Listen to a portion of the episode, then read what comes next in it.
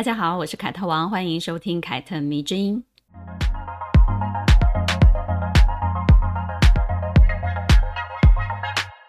写了那么多关于女性的文章，甚至开了一个节目专门来说女性的故事。于是呢，就有人会问我，在凯特的认知当中呢，是不是所有女人都要成为女强人才可以啊？如果我就是想当家庭主妇，然后专职把家里弄好，养育孩子，是不是就是很没有出息呢？其实呢，关于这个问题，我觉得并不是只有一个标准答案的选择题哦。而且呢，这个答案也不是最后你选择当女强人还是家庭主妇。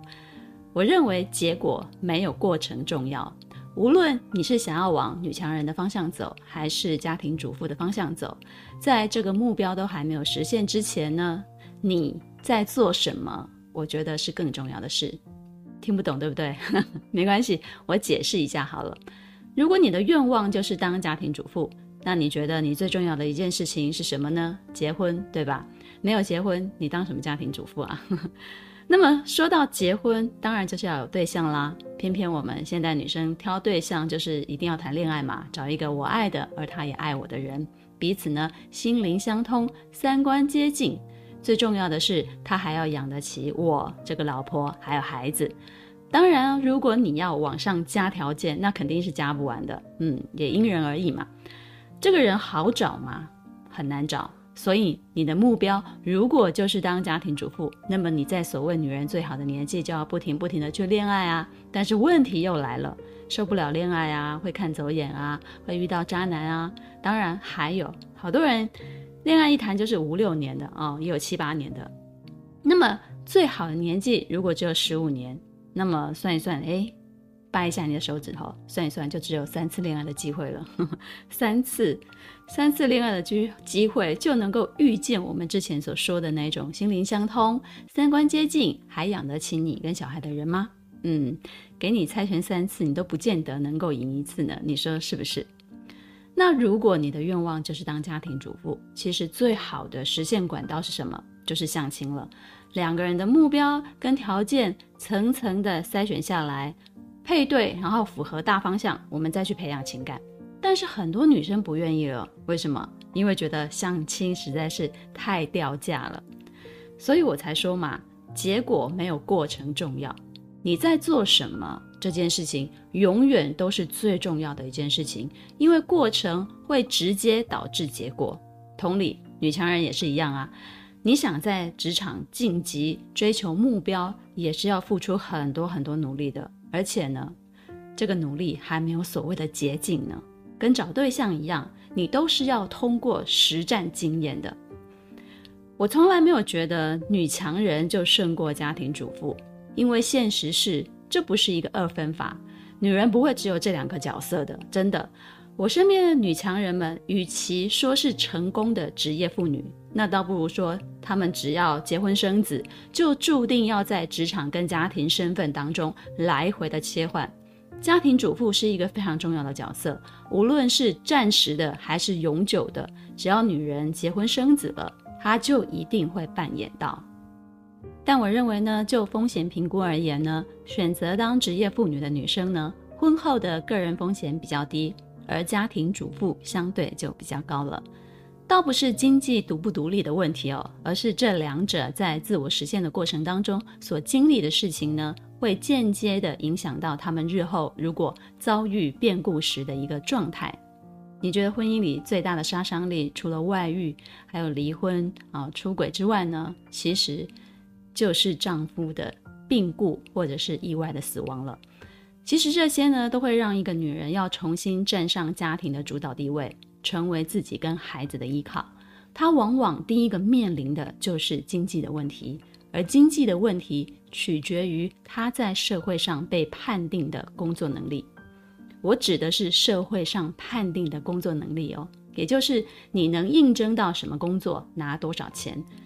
家庭主妇虽然是对家庭的贡献非常大。但是他的薪水或说他付出以后所得到的回馈，并不是社会判定的，而是取决于她的先生对她的尊重，因为是取决于丈夫这个人，于是呢，就充满了很多的不确定的变动的因素了。啊、我想大家应该都知道我指的是什么。前几天呢，我跟某人在吃早餐的时候就聊天了，我就跟他说呢，有人问我怎么去面对衰老这件事情，那可能大家想的都是外在啊，或者是身体方面的那些问题，虽然这个也有影响，也有很多人过不去，但是我觉得我自己面对衰老的心态呢，虽然有一点比较惆怅，但是呢，整体来说还是算平静的。然后某人就吐槽我，就说。怎么你不怕老啊？你都拒绝要配那个老花眼镜了，你再撑啊，看你能够撑多久。然后我就笑着说，外表身体的衰老这些事情，你说谁有谁逃得过的啊？不过就是来得早或者是晚而已，最后谁都一样。那我觉得我之所以可以很淡定的原因呢，是因为我年轻的时候，嗯，起码从二十二岁开始进入社会工作到。四十岁这一段时间呢，我为自己奠定了不用怕老、无所依的一个基础。我觉得这是比外表还有身体的老去更重要的一个对抗衰老的方法。我有资产，我有兴趣跟爱好，而且呢，我目前还拥有一个可以一直做下去的工作。如果我没有在过去这二十几年的时间之内呢，花很多很多的力气，努力在职场中为自己争取到这些东西，那么我现在应该会非常的慌张。某人就说：“那你不是还有我吗？”啊，我就说：“对啊，你说到重点了。我就是假设了，如果你失去了我，我根本就不用担心你。”因为你事业成功嘛，一直都跟社会保持密切的连接。然后呢，我也就用同样的逻辑来思考自己的问题。如果有一天我失去了你，我也不用担心我自己，因为我也一直在跟这个社会有所接触，我一直在社会上，就没有什么害怕回到社会找不到定位的那些问题了。很多的男人退休之后的落寞，其实并不是说我没有事情可以做，没有事情可以忙，而是他们失去了跟社会接触的可能。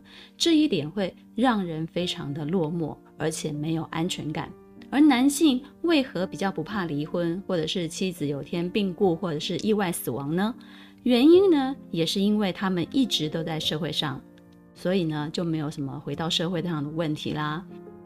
但是呢，很多家庭主妇会面临这个问题，即使他们认为自己在结婚了之后呢，并没有跟社会失去联系，但事实是，只要你没有在工作岗位上，你跟社会就会产生脱节，而这个脱节呢，就是专业能力的退步以及丧失，这会让你们遭逢人生变故的时候很慌张、很茫然，因为我需要出去工作了。而自己却没有能力获得更好的工作机会，然后某人他就一直点头，一直点头，哈，就是赞成我说的。这也是我自己选择做职业妇女的理由。工作会驱动你必须进步，而且呢，它也会驱动你，你一定要待在这个社会上。另外呢，就是安全感。年轻的时候有安全感，老了也有安全感。比起把安全感建立在他人身上，我觉得建立在自己身上是不是可靠很多呢？不是有一句呃我们耳熟能详的话就是这样讲的：安全感是自己给自己的。这一句话呢，在我的解释就是：女人，你一定要工作。回到我们最初的那个问题好了，如果想当家庭主妇，是不是就会显得很没有出息呢？嗯，政治正确的答案，很政治正确的说法。当然就是不会啊，因为每个女人都有自己的人生追求啊，那是个人自由嘛。嗯，但如果你问我，就我自己个人的选择来讲呢，女强人跟家庭主妇让我选，那我肯定是选女强人啊，没有为什么，纯粹呢就是觉得女强人的世界比较好玩嘛，以及呢我想要走一条跟我的母辈们完全不一样的路，所以呢，如果你觉得家庭主妇的世界比较好玩，那你也可以选呢。上周呢，我们说到中国唯一的女皇帝武则天，而她呢，就是把安全感建立在自己身上的人，甚至呢，她是一个把机会握在自己手中的人。如果没有机会，她就会想办法去创造机会，所以她才有了第二次回宫。有了第二次回宫，才有了后来的一切嘛。而本集呢，我们要说的就是俄罗斯战斗民族的武则天叶卡捷琳娜二世，或用英语来称她叫做凯撒琳二世或凯撒琳大帝。她跟武则天一样，都是在男权世界中觉醒的一个女性，并且呢，用她们非凡的才能证明自己可以做得比男人更好。叶卡捷琳娜二世呢，是俄罗斯帝国史上在位最长的一个君主。从三十二岁、三十三岁即位到六十七岁病故，总共执政了三十四年。他最有名的一句话就是：“如果能活到两百岁，我会让整个欧洲匍匐在我的脚下。”这句话啊、非常霸气，对不对啊、但也不是说假的哦，因为俄罗斯在他的带领之下呢，确实从一个欧洲不怎么样的一个国家，跻身为强国。在俄罗斯的人心中呢，拥有与彼得一世齐名的一个地位，而且呢，他也被尊称为大帝。但是呢，这个女大帝也不是一开始就想要成为女大帝的，她甚至呢不是俄罗斯人，她是一个德国人，拥有日耳曼的血统。所以呢，这位德国媳妇是怎么干掉夫家的人，然后把俄罗斯这间公司拿下的呢？而他又为什么要取代夫家的人管理俄罗斯呢？我们现在就来说说叶卡捷琳娜二世崛起的故事吧。叶卡捷琳娜二世原名索菲亚·奥古斯塔，一七二九年五月二日出生于普鲁士王国斯德丁的一个没落的贵族家庭当中。她是一个金牛座的女孩哦。嗯，她的父亲呢是普鲁士军队中的一个将军。身份呢也比较特殊一点，他就是俄罗斯留里克王朝特维尔大公的一个后裔，嗯，就是他有一个皇家的血统。叶卡捷琳娜二世小的时候呢，受到母亲的管束，因为呢父亲几乎都在外面服役嘛。哦，就不太管家里的事情。于是呢，他从小就跟着母亲，常年的居住在巴黎。他的性格呢，非常的开朗，非常的活泼，非常的好动。欧洲各国之间的皇室啊，本来就有联姻通婚的一些嗯比较天然的动机跟传统。那俄罗斯当然也是喽。这个时期呢，统治俄罗斯的是罗曼诺夫王朝第十位沙皇伊丽莎白一世女皇。跟所有的皇朝一样，为后来的储位继承人选定妻子是非常重要的一件大事。所以呢，伊丽莎白也就一直在帮自己的外甥，也就是后来的彼得三世挑媳妇儿。他开出去的条件呢，就是必须是贵族出身，而且呢，最好要有俄罗斯的皇室血统。于是呢，经过好几轮对欧洲皇室贵族适婚女青年的深度调查之后呢，聪明。漂亮、活泼、可爱的索菲亚·奥古斯塔，她就中选啦。她父亲给她留下的俄罗斯留里克王朝特维尔大公后裔的血统就被伊丽莎白一世看上了，加上她的年纪跟彼得三世比较接近，方方面面其实看起来都非常的速配。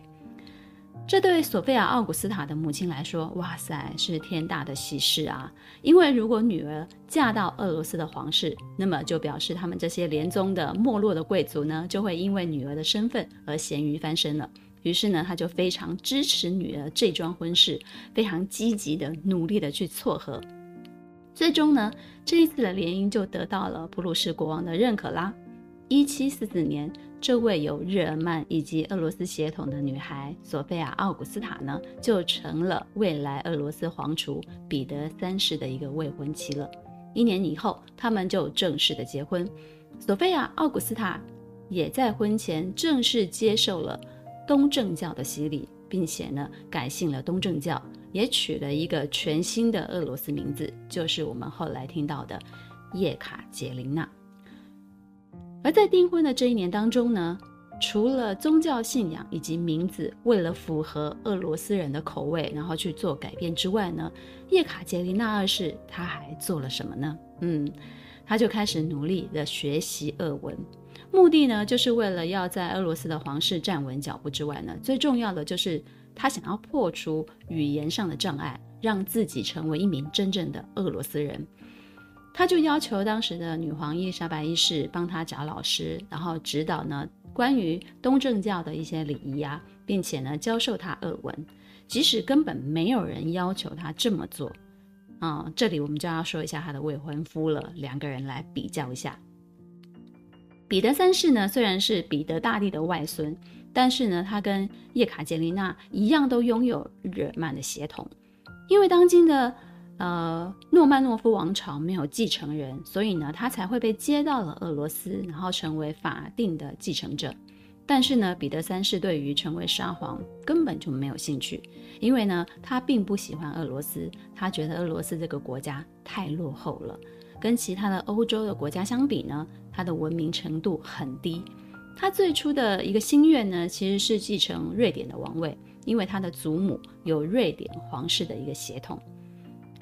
对比叶卡捷琳娜非常积极的想要融入俄罗斯的皇室，彼得三世就显得十分的懒散。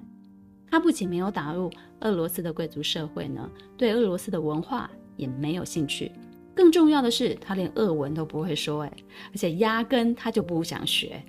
这也是后来叶卡捷琳娜她能够夺权成功的一个非常大的一个理由。这个就是一个伏笔啦。当然，这个跟彼得三世呃做的荒唐事相比呢，啊、会比较没有那么严重。我们之后会再提到他到底做了哪些很荒唐的事情，以至于他丢掉了江山。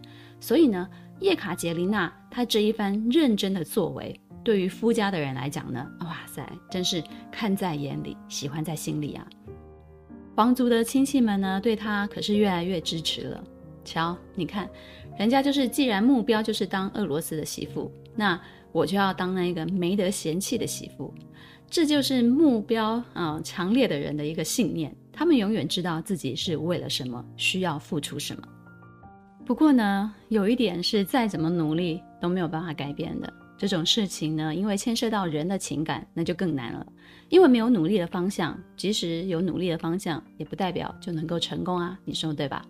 那这一件事呢，就是彼得三世根本就不喜欢叶卡捷琳娜，而且不喜欢的程度到哦，他们即使结婚了，都不愿意跟他圆房。他们只有夫妻之名，根本就没有夫妻之实。彼得三世很早就有喜欢的人了，而且他也有很多的情人。他跟叶卡捷琳娜的婚姻呢，不过就是一个例行公事，啊，是他成为沙皇需要履行的一个义务罢了。所以呢，女人要是把 所有的希望都寄托在一个男人身上，那真的是很容易失望的。十五、十六岁的叶卡捷琳娜本来对婚姻抱有强烈的期待跟向往，但是呢，面对丈夫的冷淡跟他的冷漠。最后呢，也只能够独自承受分居的痛苦，并且呢，在结婚七年之后呢，还维持处女之身了。这个遭遇呢，倒是跟武则天还蛮像的嘛，哈，他们都不被君主喜爱，以至于在宫中度过了漫长的日子。但是呢，叶卡捷琳娜比武则天更危险的是什么？她如果日后成为皇后，她没有生下继承人的话呢，她是会被罢黜的。听到这里。如果你是叶卡捷琳娜，你会怎么做呢？这个问题就留给你自己去想想看了。但接下来我要先分享一下叶卡捷琳娜她自己的做法。也许你听完以后就会明白，女人的出路永远都只有一条，那就是培养自己，为自己打造出路。深宫的日子非常的寂寞，非常的漫长。为了排解空虚呢，叶卡捷琳娜就开始漫无目的的看一些书来打发时间。无意间呢，她就接触到了伏尔泰的作品，越看哇塞，好有趣哦，就越看越有兴致了。于是呢，他就开始研究大量关于政治哲学类的书籍。伏尔泰呢，是法国的一个启蒙的思想家，也是一个文学家跟哲学家。而且呢，跟叶卡捷琳娜一样，都是那个时代里面的社会上的名流。叶卡捷琳娜因为沉迷于伏尔泰的哲学思想，也就开始跟他成为笔友，开始通信，彼此交流一些问题了。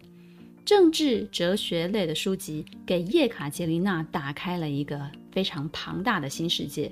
她以全副精神投入的方式在钻研，不仅呢找来非常厚的重达呃十大本的德国史，并且呢坚持。自己每八天就要完成念完一本，然后呢，又通读了许多的哲学史，还有大量的俄文的书籍。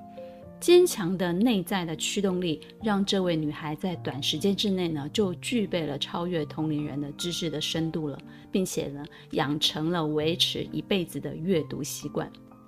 据说呢，在俄罗斯的东宫图书馆就有三万八千多本的藏书。虽然对一个图书馆来讲，这并不是很多，但是如果这些书都只属于一个人的，哇，那就非常惊人喽。没错，这些书呢，都是叶卡捷琳娜一个人的，是她一生看过的书。所以，如果让她活到两百岁，可能不止全欧洲会匍匐在她的脚下，我想全世界的书都会被她看完。长时间的苦读之后呢，叶卡捷琳娜的知识的储备量不仅超越了同龄人，也超越了她的丈夫以及很多很多的俄罗斯的皇室贵族们。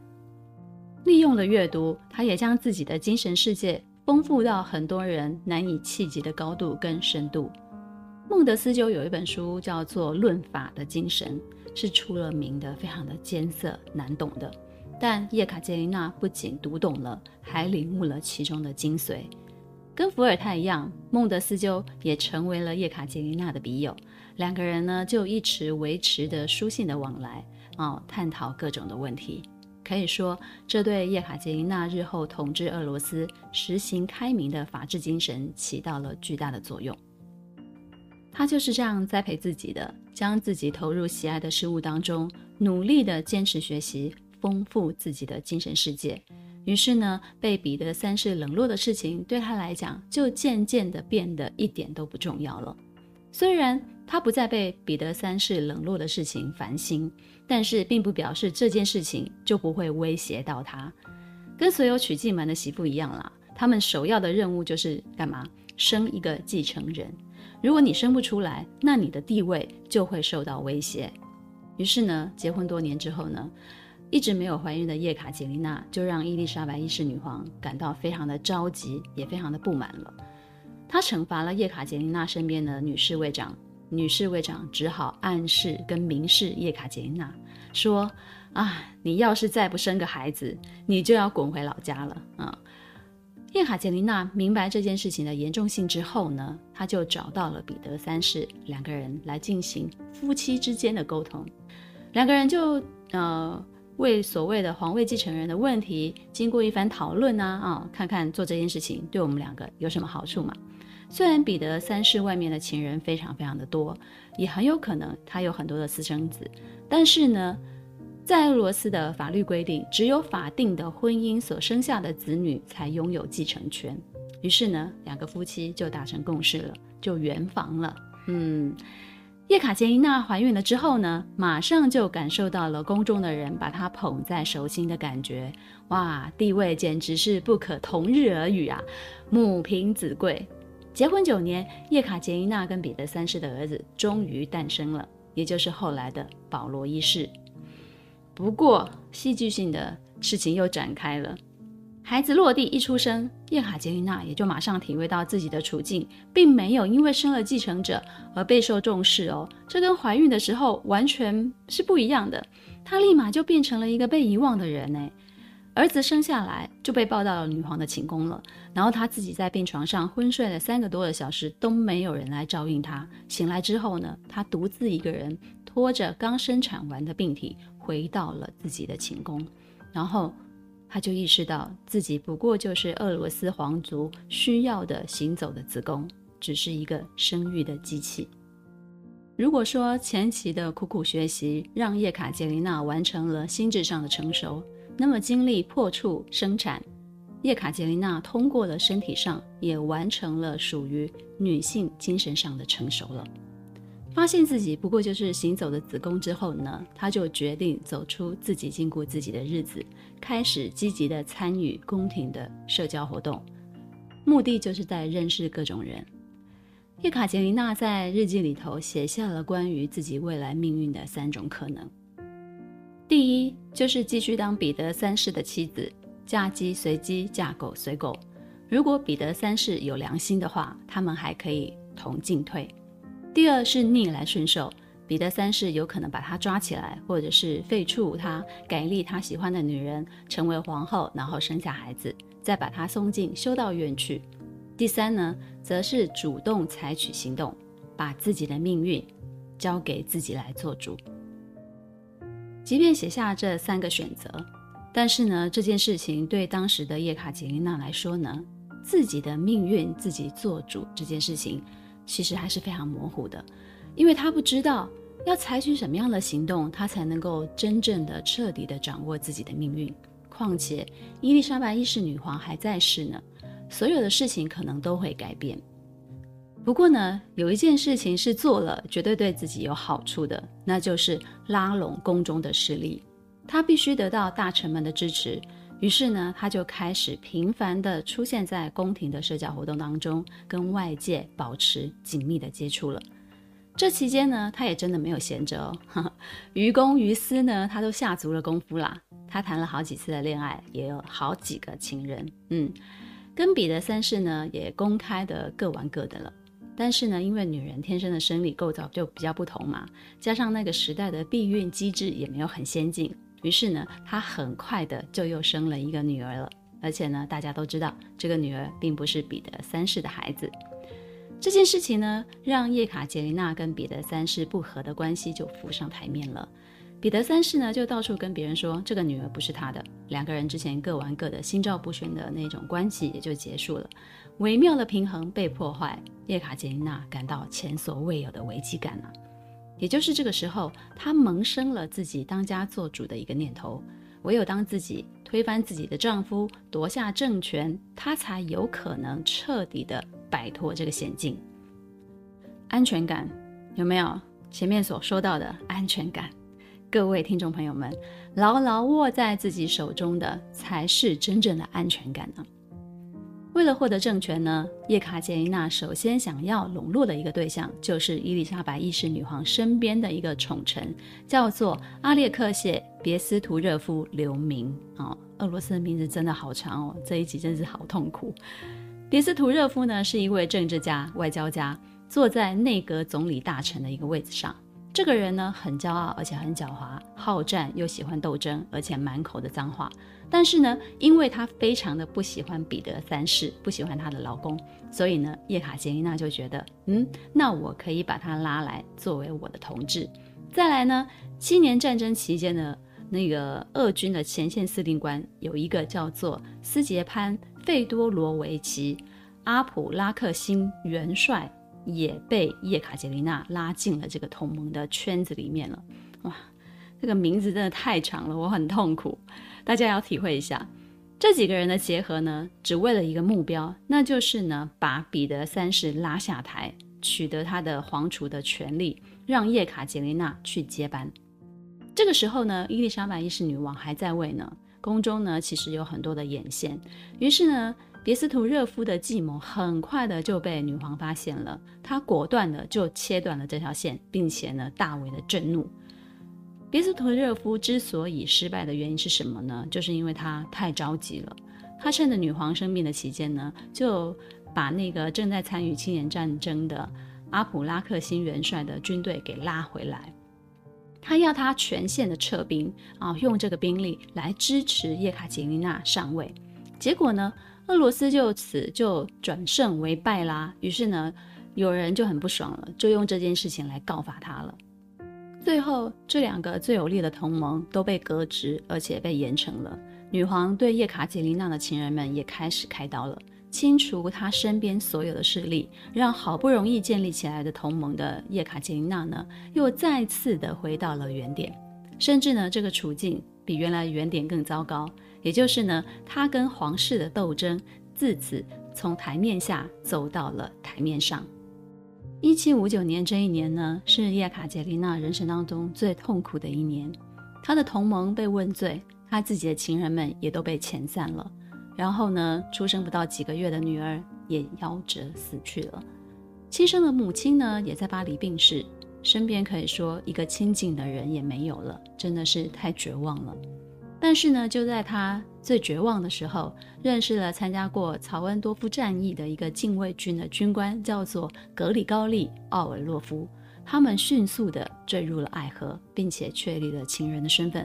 而奥尔洛夫呢，后来也成为了叶卡捷琳娜推翻彼得三世的一个最大的功臣。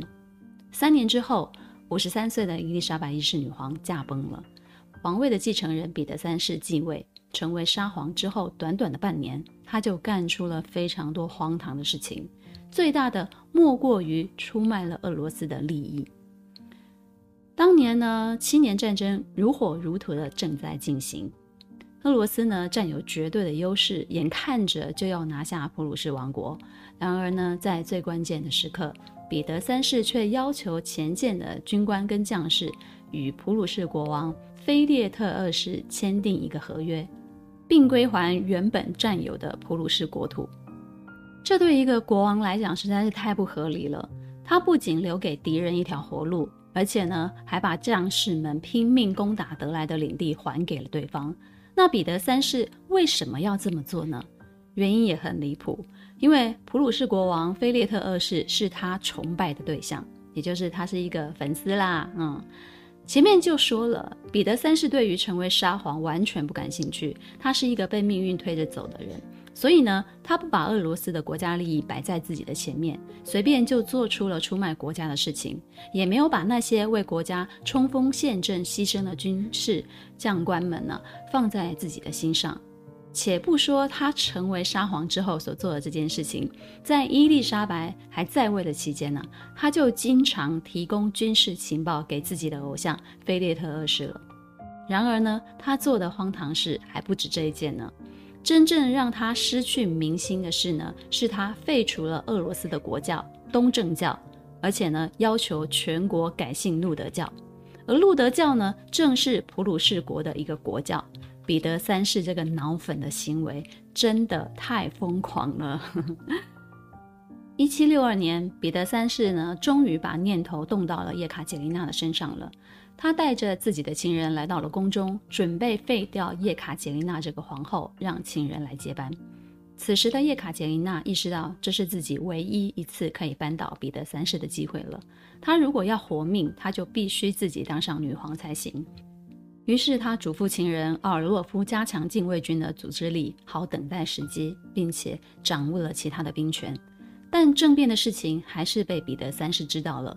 他如果回到圣彼得堡，那么，等待叶卡捷琳娜的命运就是被逮捕以及处决。于是呢，叶卡捷琳娜就决定提前发动政变，事先就得到了大臣们的同意，然后出兵控制了皇宫。在彼得三世做出太多伤害俄罗斯国家利益的事情之后呢，叶卡捷琳娜的决定就获得了很多人的支持。一七六二年七月九号，她在各方的拥护之下就登基成为了女皇。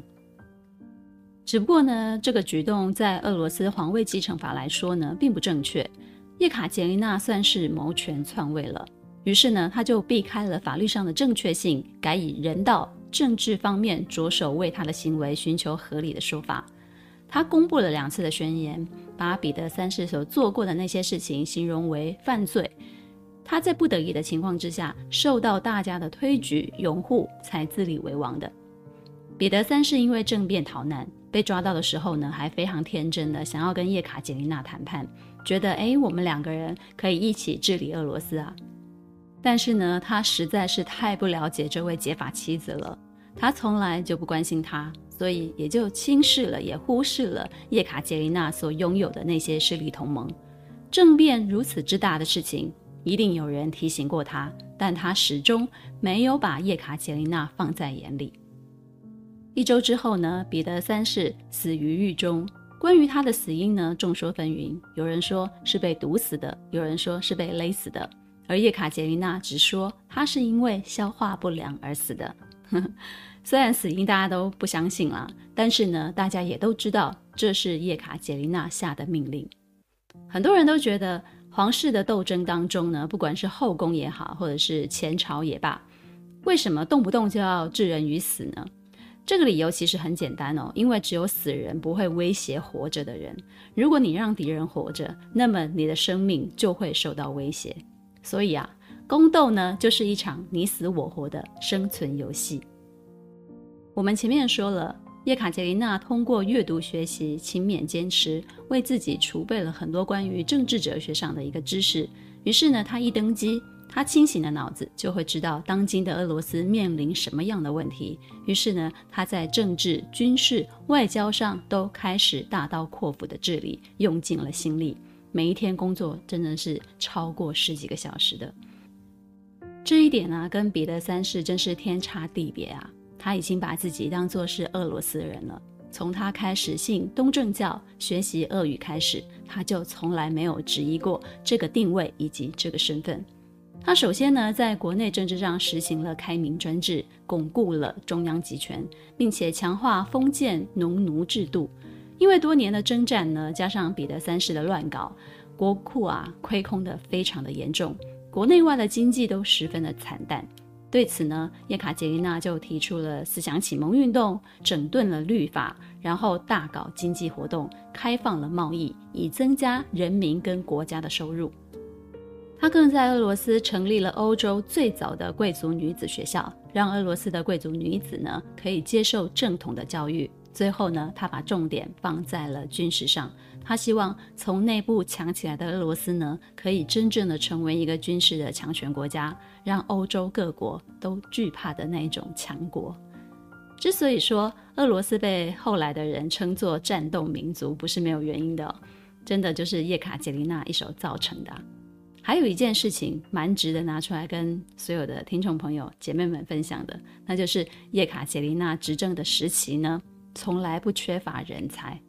为什么呢？因为叶卡捷琳娜本身就是非常漂亮，而且具有非常出众的才华的人，于是呢，吸引的也就是各领域的英雄才子。他们被女皇青睐，自然也就愿意贡献自己的力量。而这些才子呢，真的就是从欧洲各国慕名而来的。并且呢，定居在俄罗斯，为俄罗斯进行的文化改革上面贡献了非常多的力量。叶卡捷琳娜登基的时候呢，是三十二岁，这对一个女人来讲还是蛮风华绝代的一个时刻的。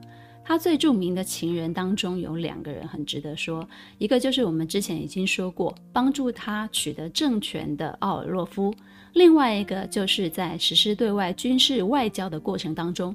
对她帮助最大的格力高利波江金王子。叶卡捷琳娜在位期间呢，正值清朝的乾隆时期。他除了把俄罗斯打造成是一个欧洲最强的国家之外呢，对中国的领土也虎视眈眈的。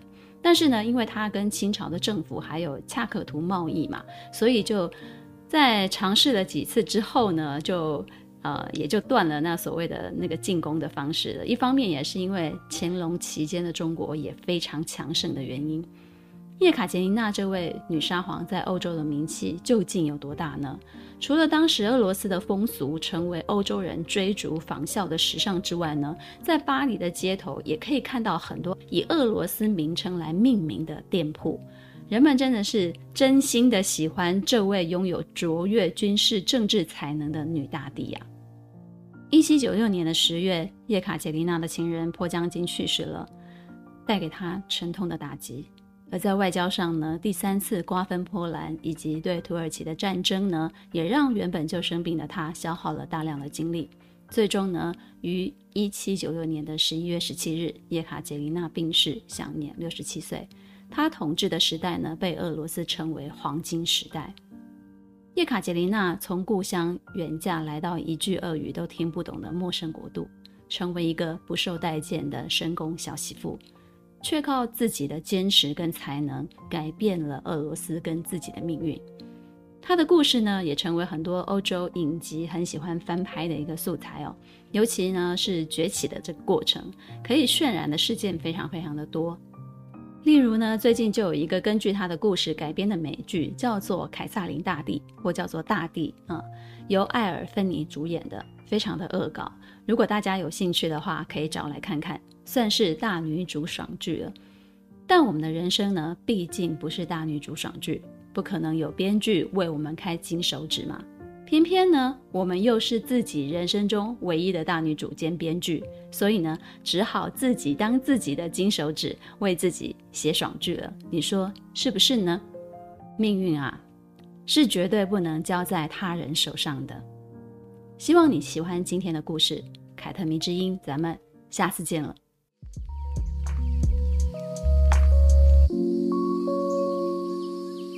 Música